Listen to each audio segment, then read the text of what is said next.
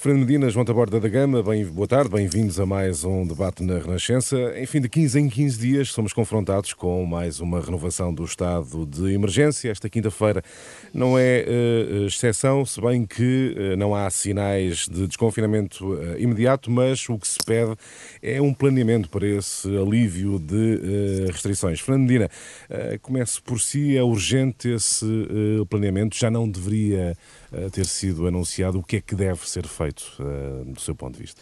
Eu acho que nós temos que manter o confinamento ainda durante algumas semanas.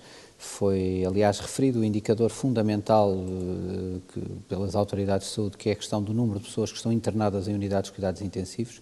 Se nós já começamos a baixar o número de pessoas infectadas uh, diariamente de forma muito significativa, gradualmente tem vindo a baixar o número de, de mortos, ainda com bastante acima do que aquilo que, que, nós desejaríamos e que seria aceitável. Eh, agora ainda temos aqui um bloqueio no sistema, que é o número de pessoas que estão internadas e internadas em cuidados intensivos. Isto demora algum tempo a diminuir estes números, na medida em que eh, estas, eh, esta doença caracteriza-se por um tempo relativamente longo, que aliás tem vindo a aumentar de internamento.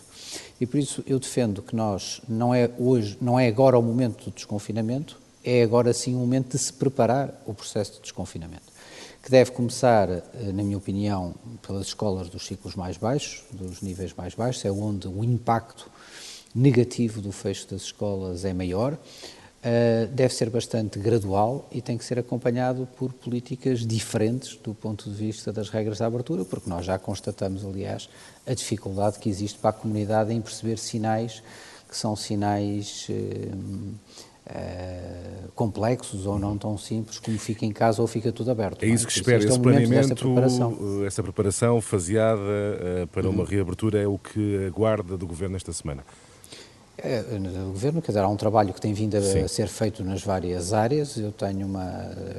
Eh, aqui, por exemplo, no município, estamos a dedicar uma particular atenção relativamente à abertura de, de, das escolas e do ano letivo e todo, toda a testagem que tem que estar associada a profissionais e, e, professores e outros profissionais das escolas durante esse processo, também os trabalhadores dos serviços fundamentais. Falou em testagem, Fernando Medina. Uh, uh, o facto de não haver sinais imediatos de um possível desconfinamento não estará justamente relacionado com, com a escassez de testes. Ouvimos a 8 de fevereiro a Ministra da Saúde anunciar uma, uma testagem uh, massiva. A norma foi anunciada a 8 de fevereiro, deveria entrar em vigor a 15 de fevereiro, mas os sinais que temos é que não há essa testagem. Não haverá aqui uma não identifica aqui uma falha?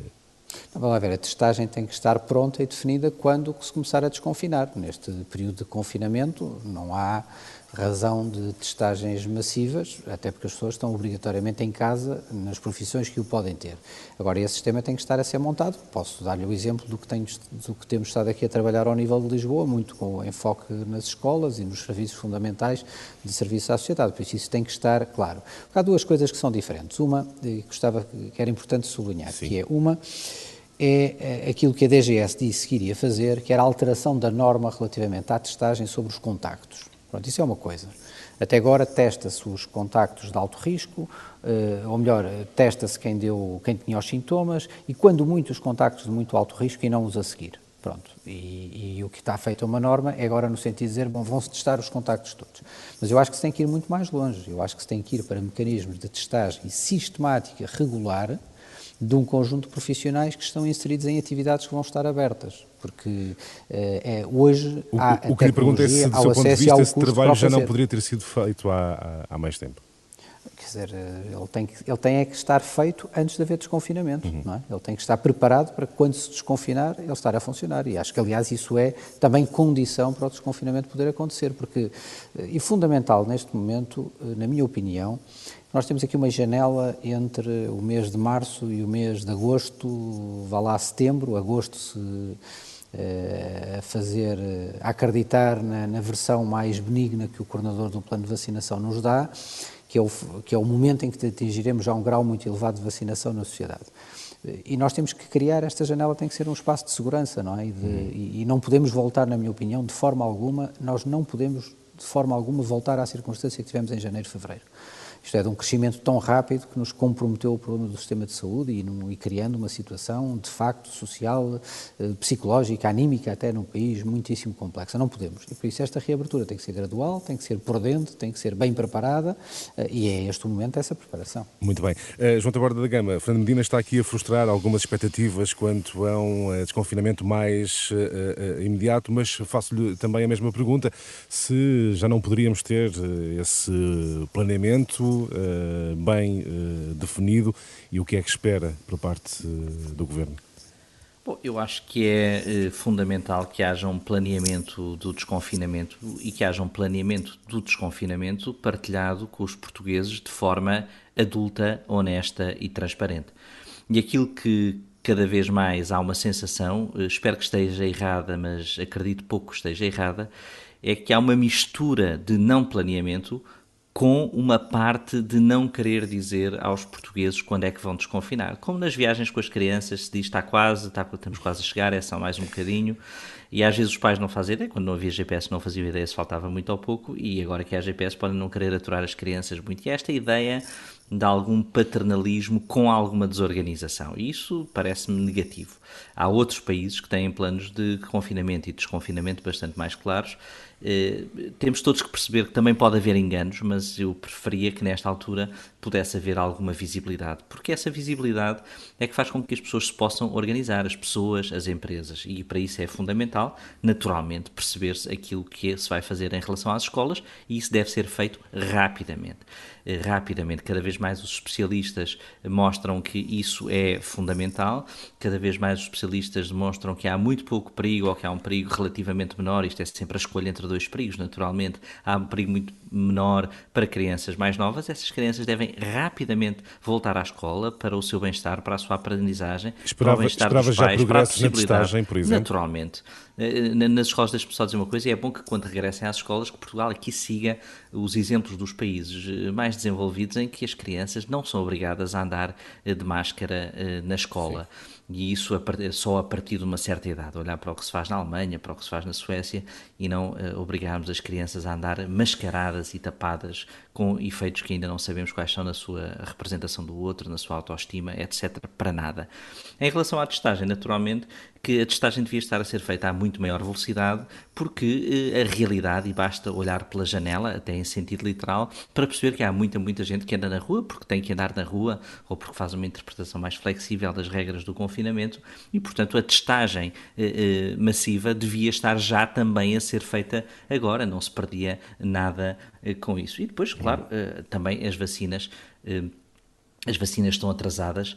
Penso que já se começou a, a, tentar um spin em que as vacinas estarem atrasadas até é bom, porque permite, já não sei o quê, mas parece-me que, o, que aquilo que os portugueses começam a sentir é que estão confinados, o confinamento não tem fim à vista, não percebem porque é que as crianças não voltam às escolas e nem testes nem vacinas. E isso em cima daquilo que é a antecipação de uma crise económica sem precedentes, de uma crise de saúde mental eh, sem precedentes, são, são eh, coisas que acrescem umas eh, em cima, em cima das Muito outras e, e, há também uma dificuldade muitas vezes de, dos governantes também de explicarem o que não sabem e o que não vão saber. Se olharmos, os, o pico está a descer, os picos de janeiro estão a descer em muitos sítios, bom, mas estão a descer em sítios que fizeram confinamentos, estão a descer em sítios que não fizeram confinamentos, em países, estou a falar de países.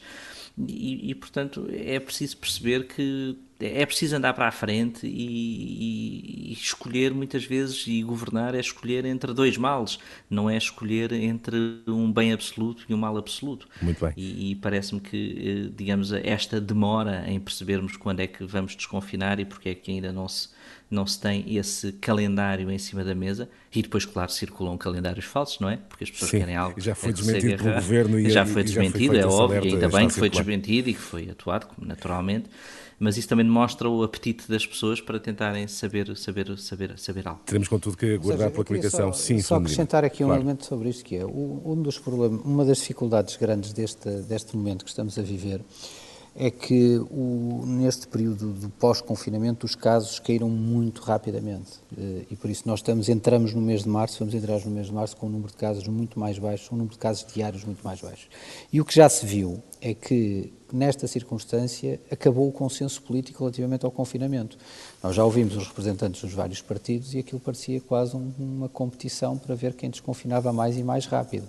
Uh, e isso vai ser uma dificuldade na gestão desta, deste período, porque o conjunto de vozes contraditórias relativamente ao, à situação vai ser grande e, e vai ser preciso Está a pedir o consenso que António muito... Costa pediu também não, não, não, não, eu estou a afirmar a minha posição sobre o, sobre o momento. E a minha posição neste momento é de quem olha para, para este quadro como um quadro de grande delicadeza, quem pensa que entre março e agosto nós não devíamos correr grandes riscos de voltar a ter um novo pico. Pronto, estamos a ver os outros países, vários países a começarem a ter novos picos. A Alemanha está com os riscos dos novos picos da variante inglesa. Os Estados Unidos eh, foi ontem dado, aliás, o alarme, não só relativamente à variante inglesa, como outra variante de Nova York, que pode gerar um novo surto de casos. Nós, no processo que estamos numa fase ascendente da curva da vacinação, tínhamos que evitar a todo o custo de criar uma quarta vaga. Pronto, eu acho que aqui deve ser a prioridade. Isso implica ser um confinamento gradual, lento, que como o Sérgio verá com toda a facilidade, será tudo menos uma posição consensual. Exatamente. Temos que olhar agora para outros, eh, para outros assuntos. Eh, um assunto que está a dominar as atenções e deverá continuar a marcar a agenda nos próximos dias. Autarcas eleitos por movimentos independentes uh, admitem a criação de um partido, enfim, municipalista, se as alterações à lei eleitoral autárquica não forem totalmente revertidas. Como é que olha para esta possibilidade uh, e se do seu ponto de vista uh, terá que de facto haver um recuo total nas alterações à lei eleitoral autárquica? Como é que um autarca vê esta possibilidade de um partido uh, municipalista? Eu, eu, eu acho que a lei tem que ser alterada, porque acho que quem, os movimentos independentes têm toda a razão nas críticas que fazem porque a alteração que foi feita na, à lei antes do verão passou, aliás, bastante despercebida, foi uma alteração feita muito, de forma muito rápida. Não serve nenhum propósito que não o de penalizar os movimentos independentes. Uh, a democracia tem tantas coisas que se podem melhorar, tantas coisas que são importantes melhorar na governação uh, das autarquias, na governação do país, nos sistemas eleitorais, tanta coisa para melhorar. Agora, há uma coisa que eu tenho a certeza: a prioridade não, é, não está na regulação do que, é que são os movimentos independentes. Uhum. E o que aconteceu na mudança da lei de junho, julho, foi que os partidos agiram com medo para se autoproteger e, por isso, com medo, eh, reagiram, porque uma parte dos movimentos independentes no país são, eh, no fundo, as minorias dissidentes dos partidos. Pronto, sempre que há um processo em que um determinado grupo, num partido, numa determinada região, perde a sua, que não é escolhido o seu candidato, por exemplo, a uma Câmara, eh, em algumas circunstâncias isso dá um movimento independente, isso altera ali a política, a política da, da região. Essa é a questão da democracia a funcionar, porque é que não há de ser assim? Isso é um problema que tem que ser resolvido, que é prioritário, colocando problemas aos, aos verdadeiros movimentos, não é verdadeiros, porque estes também são, mas Sim. aos mais genuínos movimentos independentes. Eu acho que isto não era um problema que precisasse ser resolvido. Foi endereçado da pior forma e acabamos com uma lei, que é uma, uma, uma algo que é bizarro, que é a seguinte, o requisito hoje para haver um movimento de cidadãos independentes no município exige o mesmo número de assinaturas para criar um partido a nível nacional. E se esse movimento cidadão quiser replicar candidaturas nas freguesias, precisa ter assinaturas diferentes em cada uma das freguesias. Isto é, muito mais exigente do que criar um partido a nível nacional. E do ponto de vista da verificação das condições da legalidade, elas ainda são mais exigentes que a nível nacional. E por isso é que esses autarcas dizem, e bem, bom, se é assim, com tanta dificuldade, Mais criamos um antes um partido, porque criamos um partido único para todo o país, são 7.500 assinaturas e depois apresentas a vários, a, várias, e, a vários municípios e por isso eu acho que o que é de bom tom é reverter que, as a líder, que a líder parlamentar do PS anunciou, que era uhum. reverter isso com urgência, constatando que aquilo não estava bem feito.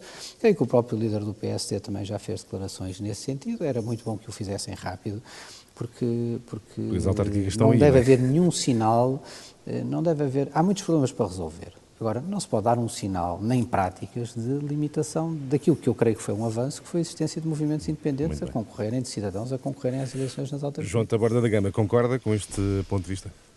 Naturalmente, eu até uh, devo, devo admitir que nem, quando comecei a ler as primeiras notícias achei que havia algum exagero por parte da, da reação dos movimentos independentes, porque isto foi feito um bocado à surrelfa e ninguém falou disto e também me tinha passado despercebido e é inacreditável, ou seja, se algo que é bom em Portugal é haver a possibilidade de movimentos de cidadãos, de movimentos independentes. A prática não demonstra, e a análise que se faz empírica, que esses movimentos nem foram nem piores nem melhores do que os partidos, em alguns casos foram melhores, em outros casos piores. Ou seja, isso é tudo positivo, não há nenhuma razão eh, que não seja até facilitar a existência de mais movimentos independentes. Há tanta coisa que deve ser mudada no governance autárquico em Portugal eh, que se vai pegar por aqui, parece uma coisa completamente absurda. E, aliás, os partidos ficam mais uma vez a fazer aquela figura, o PS e o PSD neste caso, de terem feito uma coisa e agora virem com o ar de, de salvadores da pátria e da democracia local, de, local desfazer o que eles próprios fizeram há, há três meses. Portanto, quem é que eles vão, digamos, queimar e atirar para baixo do caminhão eh, a quem encomendaram este serviço e agora vão desfazer isto tudo? Eh, também me parece uma, uma figura bastante, bastante triste, mas muitas vezes é preciso Falta dar estas piruetas. Eh, é, é melhor dar a pirueta neste Exato, caso, do que fazer, insistir no, no erro. Falta apenas perceber quando é que essas alterações serão eventualmente uh, revertidas. Estamos mesmo a chegar ao final uh, do uh, programa e, Fernandina, por falar em autarquias, aproveito para lhe colocar uma, a seguinte questão. hoje, em entrevista à Renascença e Jornal Público, o Presidente da Câmara de Cascais, Carlos Carreiras, afirmou que as câmaras mais poderosas, é esta expressão, preferiram poupar dinheiro em vez de apoiar a população em tempo de pandemia. Permita-me a questão, Lisboa está a poupar? Não, eu, aliás, eh, eh, eu não conheço as contas, aliás, dos vários municípios de, do país. Sei que houve um esforço muito grande nos últimos anos e bem de, dos vários municípios terem as suas contas em ordem. Um, nós, em Lisboa, temos feito um investimento uh, sem precedentes no combate à pandemia, seja na frente uh, das ações no domínio da saúde, uh, da testagem, do fornecimento de equipamentos de proteção individual, seja no âmbito social, no fornecimento de refeições, seja num âmbito muito inovador do ponto de vista das autarquias, que é o apoio direto às, às empresas, às micro, às pequenas empresas da cidade, que recebem um programa específico, o Lisboa Protege, recebem apoios a fundo perdido de forma muito simplificada que vão de 2 mil a 10 mil Nega euros. então que haja que verbas estejam a ser retidas uh, neste tempo mais uh, difícil. Pelo contrário, a estratégia em Lisboa, uh, não, como digo, eu não, posso, não conheço a situação dos meus colegas e admito que estejam todos a fazer, estarão todos certamente a fazer o melhor e daquilo que eu conheço estão todos a fazer o seu melhor. No caso, aliás, de Lisboa, estamos a investir fortemente no combate à pandemia porque é nossa obrigação fazê-lo e porque também o podemos fazer, porque tivemos boas contas no bom tempo do progresso da cidade, que nos permite agora uh, uh, investir e devolver à cidade através dos bens e serviços que são absolutamente essenciais nesta fase, seja no frente direta do combate à pandemia, seja na frente do apoio social às pessoas que dele necessitam, seja na frente também do apoio às empresas, numa fase muitíssimo difícil em que entre confinamentos, desconfinamentos, novos confinamentos, Estávamos há pouco a falar da estratégia a seguir. Um confinamento Exatamente. durante mais tempo tem, tem uma obrigação por trás muito importante, que é mais apoio ao tecido económico, é? porque as empresas estão fechadas, não estão a produzir e é isso que nós em Lisboa estamos a fazer de forma massiva. Muito bem. Chegamos ao fim de mais um debate. Fernando Medina e João Taborda da Gama, obrigado. Até para a semana.